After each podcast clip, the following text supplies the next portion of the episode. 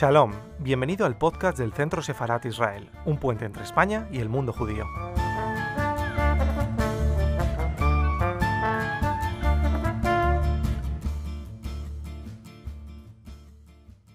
Bueno, eh, me han obligado a que me presente, aunque la verdadera protagonista es ella. Yo soy Estefanía Antonio de Radio Televisión Española.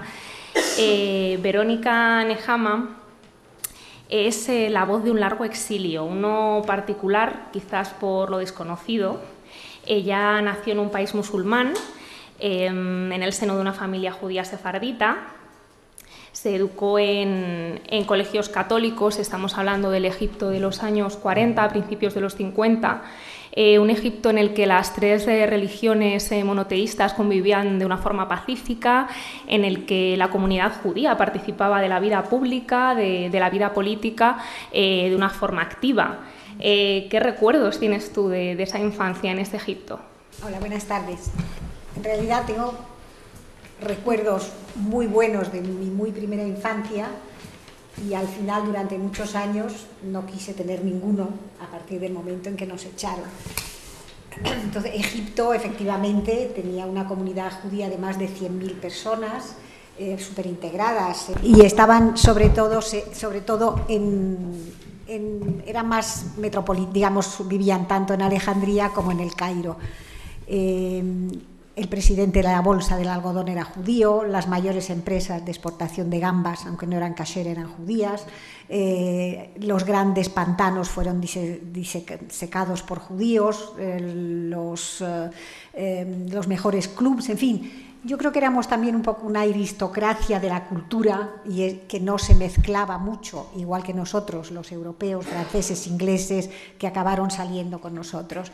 Entonces, eh, digamos que eh, era un país, era un sitio precioso, o sea, Alejandría es un sitio eh, que tenía sus partes miserables, pero era soleado, tenía unas playas preciosas, olía a jazmines, o sea, verdaderamente esos recuerdos, que son los únicos que yo quise conservar, eh, eran felices.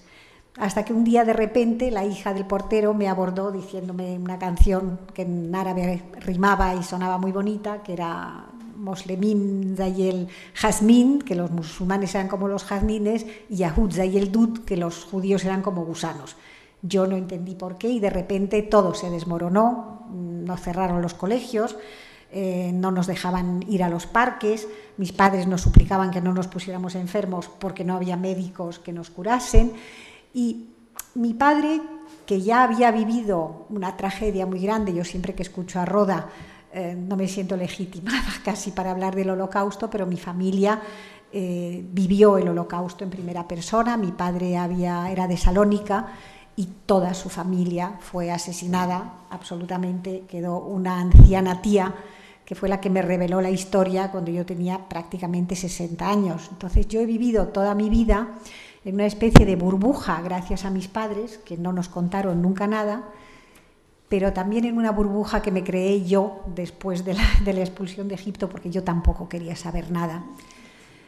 ¿Por qué de repente? Pues es una pregunta que me haga. ¿Por qué alguien me lo cuenta? ¿Para qué me lo cuenta? ¿Y qué tengo que hacer yo con esa información? Entonces fue eh, como resquebrajar ese cristal en el cual yo había vivido. O sea, insisto que yo he tenido una vida privilegiada eh, a pesar de un episodio de unos meses, yo no diría más, que es cuando nos echan de Egipto y yo vuelvo a revivir sin saber que mi padre había vivido algo semejante.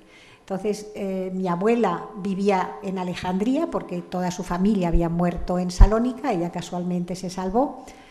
Eh, su madre se llamaba Bienvenida Benveniste, fijaros que augurios más buenos traía el nombre y poco quedó de esa familia. Y mi madre venía de Siria, ella y mi padre se conocen también de una familia refugiada, ellos se conocen, son sefarditas, se conocen en Alejandría, se casan y tienen tres hijos. Cuando se van deteriorando las cosas, pues pasa un poco como pasa en Alemania, que nadie se cree que se van a deteriorar tanto y siempre esperan, y otro hijo, y esperemos un poco más, y vámonos. Total, que cuando en el año 48 es la independencia de Israel, los árabes que en cierta forma empatizaban con nosotros, porque al final el holocausto había sido duro para, para, para todos, y mi padre sentía, su mejor amigo era un árabe musulmán, Y cuando empieza a deteriorarse por la declaración del Estado de Israel, él dijo, qué pena, los únicos que seguían queriéndonos ya no nos quieren. Y entonces ese amigo le guardó dinero para que nos pudiéramos marchar. Pero cuando se deteriora, de hecho ella no ha dicho mi segundo apellido, mi segundo apellido es Masri, que significa el egipcio. Sé que en España lo tengo que usar, pero no es un apellido que me agrade mucho llevar. Entonces, cuando mi padre decide que se va a marchar, este amigo le guarda el dinero a riesgo de su vida y cuando estamos a punto de marcharnos, encarcelan al hermano de mi madre, uno de ellos, y lo llevan esposado, herido, al barco. Mi padre le da ese dinero para que se pueda marchar con mi ancianísima abuela pero uno de los hermanos de mi madre decide quedarse en Egipto porque él se llama Masri, porque habla árabe, porque va con galabella, o sea, con el ropaje árabe. Él no se piensa en ningún momento que, que nadie le va a hacer nada. Simplemente deciros que él acabó en un campo de concentración en Tura, porque también en Egipto había campos de concentración, y cuando la Cruz Roja lo rescató cinco años después, a petición de mi padre, estaba prácticamente loco, nunca más quiso poner su nombre en nada, le tocaron dos herencias, no, no que quería el anonimato total, nunca contó nada, o sea que hay muchas maneras de destruir vidas humanas. Entonces, cuando nosotros en el año 56, en el 56 estalla la Segunda Guerra del Canal de Suez, pues mi padre no tiene más remedio que afrontar la realidad y, decir que nos vamos. en enero nos marchamos, mi madre, mis, dos hermanos y yo, el más chiquitito tenía, no tenía tres años, yo tenía diez años, por eso me acuerdo muy bien, y mi abuela, que era enferma, hipocondríaca, diabética, en fin. Y, o sea, mi madre se fue con cuatro niños prácticamente. Y digo, sin mi padre, porque mi padre no le dejaron salir porque todo lo pusieron bajo secuestro. Y él era director de una, vamos, director de una, no es que viviéramos muy bien en Egipto, porque bueno, ahí teníamos casa con agua corriente y camas, que ya era un lujo, pero vamos, ni teléfono, ni lavadora, ni nevera, eh, pues cocinábamos sobre un primus. Y bueno, ahora que está tan de moda otra vez los piojos, mi madre nos despiojaba todas las noches con un peine y una lata de petróleo. Entonces era una forma de vida que no era mm, maravillosa, pero estábamos juntos, era la familia, era el buen clima, era una, una, cierta felicidad. Cuando nos tenemos que ir en esa aduana solos, viendo que mi padre llorando, que no, no podía venir con nosotros, y lo primero que hacen los aduaneros es abrir nuestras maletas, desnudarnos, mirarnos en la, por si llevábamos, porque claro, la gente sacaba oro, piedras preciosas, de todo, se las tragaba, las ponía en los dobladillos, en los tacones de los zapatos. Yo, yo, ver por primera vez a mi abuela desnuda, con el moño deshecho, hurgándole en la boca, poniéndonos a cuatro patas, mirando, bueno, fue tan horroroso que yo de repente fue como, como que ya no había infancia, pero se me puso como un velo. Yo, olvidé el árabe, lo hablaba como se estoy hablando ahora español, mi lengua materna es el francés, Nunca más, ni tampoco, como decía Roda, yo no volvería nunca a Egipto a pesar de... Y nosotros lo que pasa es que teníamos una suerte, teníamos un pasaporte español que mi abuelo había guardado preciosamente y se había legado, se legaba a los primogénitos. Y gracias a ese pasaporte español pudimos salir sin pasar por la cárcel. Y mi padre, gracias a ese pasaporte, de una manera un poco rocambolesca, se escapó como a los cuatro meses. Entonces, esa salida de la aduana en la cual incluso un policía cogió mi traje nuevo que mi, madre me acababa de comprar y yo en árabe le hice una diatriba devuélvemelo, no sé qué, se ve que le hice gracia porque su compinche ya había sacado una pistola para darme un garrotazo o un, o un tiro. Bueno, pues todas esas cosas me volvieron cuando mi tía me contó la historia de mi familia, pero yo había hecho como un velo, aprendí el italiano en tres meses porque nos mandaron a Italia, al lago de Como, un albergue precioso, gélido, porque claro, era enero, no había servicio, no había comida, no había nada. Mi madre nos hacía gachas de arroz y nos lavaba pues como los gatos, con un paño, y ponía nuestra ropa en el suelo para secar porque no, no había lavadora, no había nada.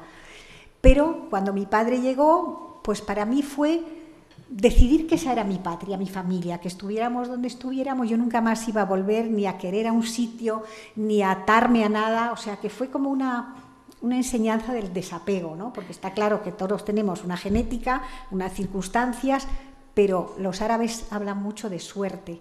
Yo quisiera regalarte el libro que escribí que se llama Las turquesas mágicas, porque es verdad que la suerte es muy importante en la vida de las personas. Y yo creo que nosotros tuvimos suerte. Claro, para mi abuela, que ya había vivido en Salónica el holocausto, la pérdida de su familia, se había hecho una segunda patria, la vuelven a echar, pues es una mujer que lloraba todo el día, que, que estaba siempre triste. Entonces yo eso no lo conocí. Mis padres jamás nos contaron nada para es una generosidad muy grande porque no pudieron contar, no pudieron liberarse de esa carga, pero a nosotros nos educaron con mucho cariño, con mucha esperanza, con fe.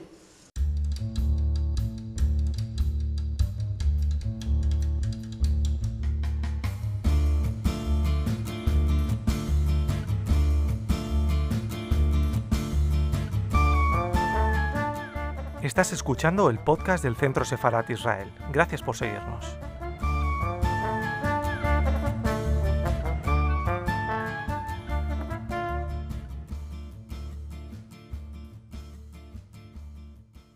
Entonces, al final yo creo que te hace una personalidad un poco coja, porque yo deseaba tremendamente después de estar en Italia Ningún país nos quería coger, como ha dicho ella, número clausus. Nosotros éramos, hablábamos francés perfectamente, o sea, mi, cultura, mi educación, mi background era francés. Francia no nos quiso, Italia no nos permitió quedarnos más que de paso, Estados Unidos tampoco nos aceptó. Por supuesto, a mi padre le ofrecieron ir a Israel. Nosotros viajamos con una ayuda de la agencia judía, pero yo sí quiero recalcar que esa ayuda no era una, una ayuda a fondo perdido para perpetuar un estatus de refugiado. Era un préstamo de honor a devolver cuando pudieras y mi padre lo devolvió varias veces para ayudar a otra gente. Eso te mantiene mucho la dignidad porque no eres un mendigo, eres una persona que tienes unas malas circunstancias pero que intenta sobreponerte a eso. De allí alguien le ofrece un trabajo en Venezuela porque por supuesto la agencia judía quería que nos fuéramos a Israel, tres hijos, jóvenes, etcétera, pero mi padre no quería más guerra, ya era una persona muy herida y nos fuimos a Caracas, vivimos ahí nueve años estupendamente, ahí aprendí el español con acento venezolano, aunque ya después lo cambié.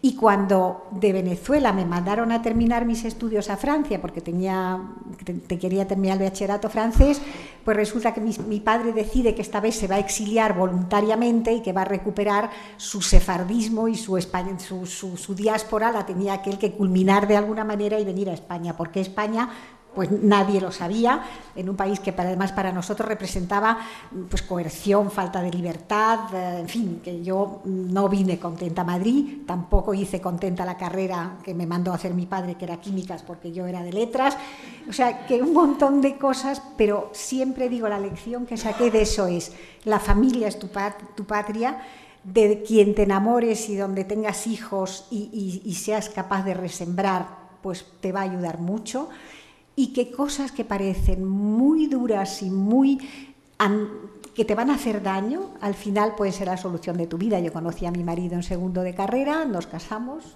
tuvimos tres hijas, tengo cinco nietos, mis padres murieron aquí, pero yo tardé más de 40 años en sentir que formaba parte de España. El sentimiento patrio, pues es algo pues que me han roto cuando yo era muy pequeña, ¿no? Bueno, tampoco se puede vivir sin eso, ¿eh? no pasa nada. Y Verónica, ¿cómo fueron esos años en Venezuela? Venezuela en aquel momento, después de que ningún país europeo quisiera acogeros, fue país de acogida, hoy es país de exilio. Sí. Eh, ¿Cómo fueron esos años decisivos de adolescencia? Claro, el país más maravilloso que recuerdas es el país de tu adolescencia, ¿no? Porque es la libertad, es em, el descubrimiento.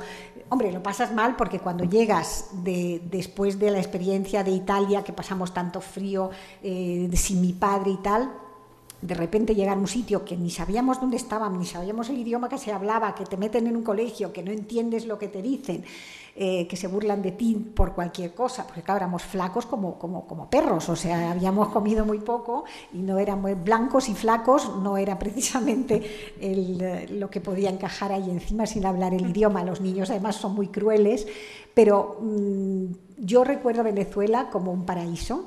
Lo que pasa es que mm, en ese momento estaba prohibido ser comunista, mirarlo, y nosotros, mi hermano y yo, nos metimos en un grupo de izquierda comunista eh, encarcelaron a una parte del grupo que y entonces mi padre dijo que ya había sufrido bastante por cosas que no había hecho, no quería que empezáramos nosotros a hacer cosas para permitir que nos metieran en la cárcel. Y por eso decidió venir a Europa, le ofrecieron París y Madrid, pero él, por su pasaporte español, pues por eso digo, sería el destino que nos llevara, esa, esa baraca que los árabes llaman como suerte, y vinimos aquí a, a España pero a mí me habían mandado a Francia a terminar mis estudios y cuando mi padre me mandó la carta, porque además descubrió mi seudónimo del grupo comunista y todo eso, pues me dijo que se había acabado Venezuela y que veníamos a España. Y para mí fue otro drama, otra ruptura. Yo decía, bueno, que nos hayan echado de tantos sitios, no había más remedio, pero que ahora que estábamos instalados, vengas tú y nos desarraigues por seguir tus sueños o tus mm, deseos, me pareció muy injusto. Pero al final, por eso digo que es, nunca se sabe, hoy Venezuela mm, es un país destruido, era un país riquísimo, lo estaban asfaltando porque el presidente que había contrataba a todo el mundo y, era verdaderamente un país pujante, si Venezuela, petróleo, hierro, el hierro más rico, en fin. Mm, me duele, lo mismo que Egipto no me duele, nada, para mí es algo totalmente borrado de mi memoria, de mis Venezuela, sí, me, duele como me dolería España. El otro día fui con mi nieto mayor, que va a cumplir 21 años, a Auschwitz, y me dijo, es la primera vez que siento que es un orgullo venir de una estirpe judía. Y para mí eso fue la gran recompensa. Y se llevó el libro, pues ahora está, se ha ido a Alemania, que yo tampoco es un sitio donde no iría nunca, está estudiando allí. Pero fíjate cómo se van encadenando las cosas. Yo creo que no hay casualidades, ¿no? Que cada cosa está, llega en el momento en que tiene que llegar, ¿no? Pues muchas gracias, Verónica. Yo me quedo con que la patria es la familia, que creo que es eh, una de las grandes frases. Y has dicho tú que no nos enseñan a vivir eh, ni a morir pero yo creo que nos has enseñado mucho hoy, la verdad, así que muchas gracias. Muchas gracias.